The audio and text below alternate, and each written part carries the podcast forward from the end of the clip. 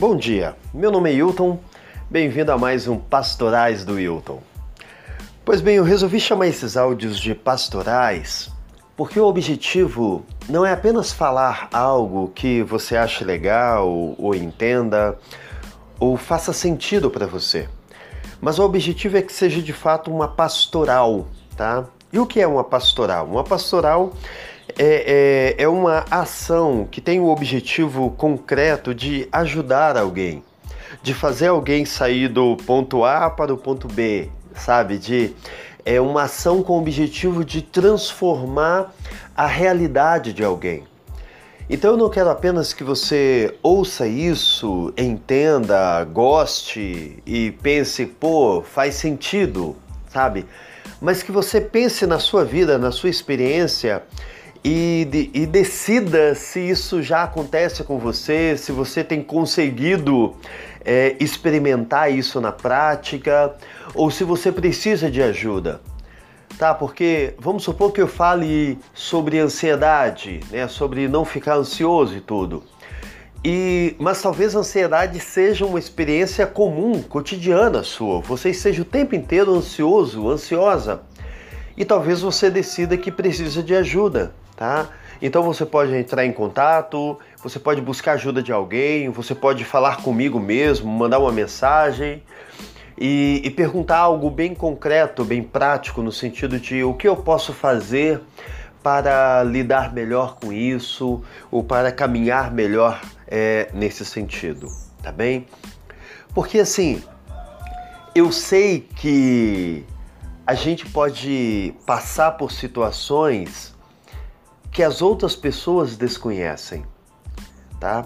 Eu me converti aos 9 anos de idade, lá em Augusto de Lima, Minas Gerais. Fui batizado aos 9 anos de idade pelo pastor Vicente de Ávila. E eu sei por experiência própria que nós podemos ocultar muito daquilo que é verdade acerca de nós mesmos, tá?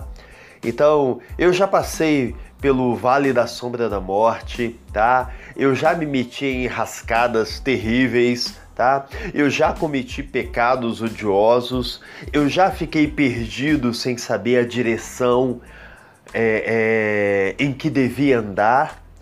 E muitas vezes as pessoas que estão ali ao meu lado, próximas, não têm nenhuma ideia disso.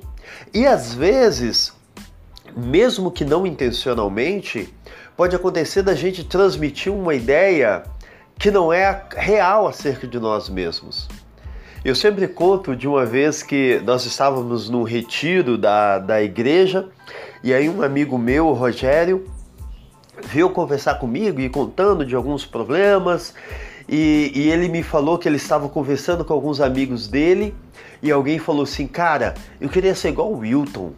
Porque o Wilton, cara, o Wilton é um cara sempre muito tranquilo, o Wilton é um cara sempre centrado, o Wilton nunca tá com problema, o Wilton sempre tá bem, o Wilton sempre, pô, ele sempre tá ali firme, ele sempre tá constante.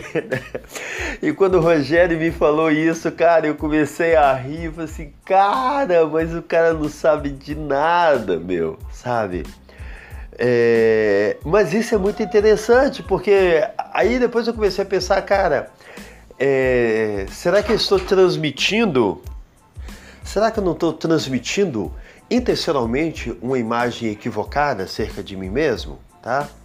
Mas é, pensando nessas coisas, eu me dou conta que muitas vezes o problema de fato é que a gente se acostuma a falar ou a mostrar apenas aquilo que é, é, positivo, que é aceitável acerca de nós mesmos. É por isso que a Bíblia nos dá instruções como quando Tiago diz, né, confessai os vossos pecados uns aos outros. É, é, eu estava lendo algum tempo atrás na Bíblia sobre os sacrifícios levíticos, de quando alguém cometia um pecado, vinha e fazia um sacrifício a Deus, oferecia um, um sacrifício vinha e oferecia um sacrifício a Deus, e esse sacrifício ele era sempre público, sabe? Toda a comunidade sabia que o cara havia pecado, que o cara havia aprontado, que o cara havia se metido em alguma coisa errada. E ali ele estava fazendo um sacrifício, pedindo perdão a Deus, e toda a comunidade via aquilo. Aquilo era algo público, tá? Então, a, é, era óbvio, era comum as pessoas saberem das falhas uns dos outros. Hoje nós vivemos numa sociedade em que nós naturalmente encobrimos as nossas falhas. E o problema é que quando nós encobrimos as nossas falhas, nós diminuímos o espaço que as pessoas têm de confessar os seus erros, as suas, fra as suas é, fraquezas, as suas falhas. E aí muitas vezes a gente vê pessoas se destruindo, pessoas é, tomando remédio, pessoas buscando caminhos é, muito ruins. Por quê? Porque eles não têm com quem conversar, eles não têm para quem dizer, cara, eu menti, eu, eu adulterei, eu roubei, eu fiz isso, eu fiz aquilo, tá? Eu fiz algo muito ruim. As, o espaço diminui, porque quando todo mundo se apresenta, se apresenta, perdão, se apresenta de uma forma bonita, aqueles que sabem da sua feiura interior têm muito pouco espaço para compartilhar aquilo que de fato estão sentindo, aquilo que de fato estão experimentando, tá? É, eu comecei ontem a ler o livro de Eclesiastes eu fiz várias anotações lá no capítulo 2, que o capítulo 2 meio que resume a vida de Salomão, né, que é o escritor de Eclesiastes, e ele fala das várias decisões que ele tomou ao longo da vida dele. E tem um momento que ele fala assim: que, cara, eu decidi viver em busca da alegria, em busca do prazer. E aí depois ele chega à conclusão que aquilo deu errado, que aquilo é, é tão tolo como ficar correndo atrás do vento. E aí ele decide viver buscando, fazendo coisas grandiosas. Mas aí ele percebe também que aquilo também não tem valor, que aquilo também é, é inútil, que aquilo é vaidade, que aquilo é tão besta como viver correndo tentando pegar o vento, né? tentando estocar vento, né? como se fosse a Dilma. E, e, e, ele vai, assim, tomando decisões na vida dele e descobrindo que aquilo de fato não tem valor. E aí depois ele chega e ele fala assim: Por isso detestei a vida. Cara, você já conheceu alguém que chegou no ponto de detestar a vida? Ou você já, em algum momento, disse ou sentiu isso que eu detesto a minha vida, tá? Muitas vezes as decisões erradas, equivocadas ou as situações em que a gente se encontra por culpa nossa ou não, pode fazer a gente detestar a vida. E isso é muito perigoso porque a gente pode tomar decisões muito erradas, decisões muito destrutivas. Logo em seguida, Salomão diz: É por isso entreguei o coração ao desespero. Cara, pensa como isso é forte. Entreguei o coração ao desespero.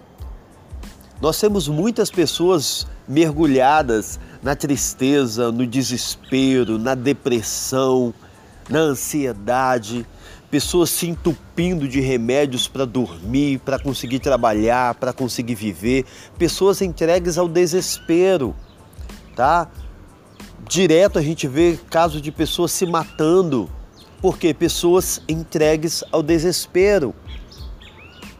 Então, isso pode acontecer, pode acontecer comigo, pode acontecer com você. O que é necessário, então, para a gente encerrar essa conversa aqui é, conversa, esse monólogo aqui, né? Mas eu espero que seja uma conversa, eu espero que você esteja aí respondendo e pensando com você também, tá? Mas a ideia é termos e criarmos uma, uma rede, uma rede de contato, uma rede de apoio, sabe? Ah, ontem a minha esposa Sinara comentou, ela mostrou o caso de um, de um amigo nosso que passou por um problema muito sério E aí ele agradece a igreja que esteve junto do lado dele, a igreja que caminhou junto com ele, que chorou junto com ele. Tá bem? E aí eu tava comentando com, com a Sinara, né? É tão bom quando a gente tem uma igreja, quando a gente tem irmãos que caminham junto com a gente, que choram junto com a gente, para quem a gente pode chegar e abrir o coração e confessar os pecados e confessar a sujeira, confessar a podridão, confessar confessar aquilo que nos dá vergonha, tá? Confessar aquilo que nos dá vergonha. É muito importante você ter alguém com quem confessar aquilo que te dá vergonha, tá? Porque esse é o caminho para a gente desfrutar uma vida é, é, plena, uma vida significativa, uma vida em que a gente possa sorrir de verdade, sabe? Respirar aliviado, ao lado de alguém. É por isso que é uma pastoral, porque o objetivo é que isso possa te pastorear de alguma maneira, tá bem? Então que você possa pedir ajuda, que você possa oferecer ajuda, tá? Que você possa é, compartilhar essas coisas e dizer, cara, a gente, eu tô junto aqui, tá? Eu sei que você pode cometer pecados terríveis, horrendos, é, detestáveis, porque eu também os cometo, eu também já os cometi, sabe? É, tem uma frase, se não me engano, do Woody Allen, que fala assim: que nada que é estranho, nada que é humano me é estranho, tá? A gente também não devia ficar estranhando aquilo que é humano, tá? É humano mentir. Por que, que você estranha quando alguém mente, tá? O que a gente precisa é construir uma, uma experiência humana de tal maneira que não seja necessário mentir. De tal maneira que quando alguém mentir, ela pode chegar e confessar e pedir perdão e a gente abraçar e, e, e caminhar junto, tá? Eu creio que a palavra de Deus nos estimula a isso, nos estimula a nos abraçar e crescer e caminhar, né? O próprio Salomão, no livro de Provérbios, ele fala assim que o homem é, o homem temente a Deus, a pessoa temente a Deus é aquela que não encobre as suas transgressões, tá? mas sim que as confessa, tá? Então a questão não é se você peca, porque você peca, eu peco. A gente comete pecados bestas, idiotas, é, desnecessários. A gente é, é, isso acontece na minha, na sua experiência. A grande questão é como que nós lidamos com isso, tá?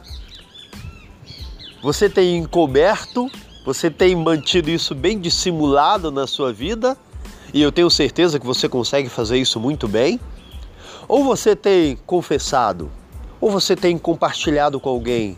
Ou você tem é, feito isso uma oportunidade de crescimento?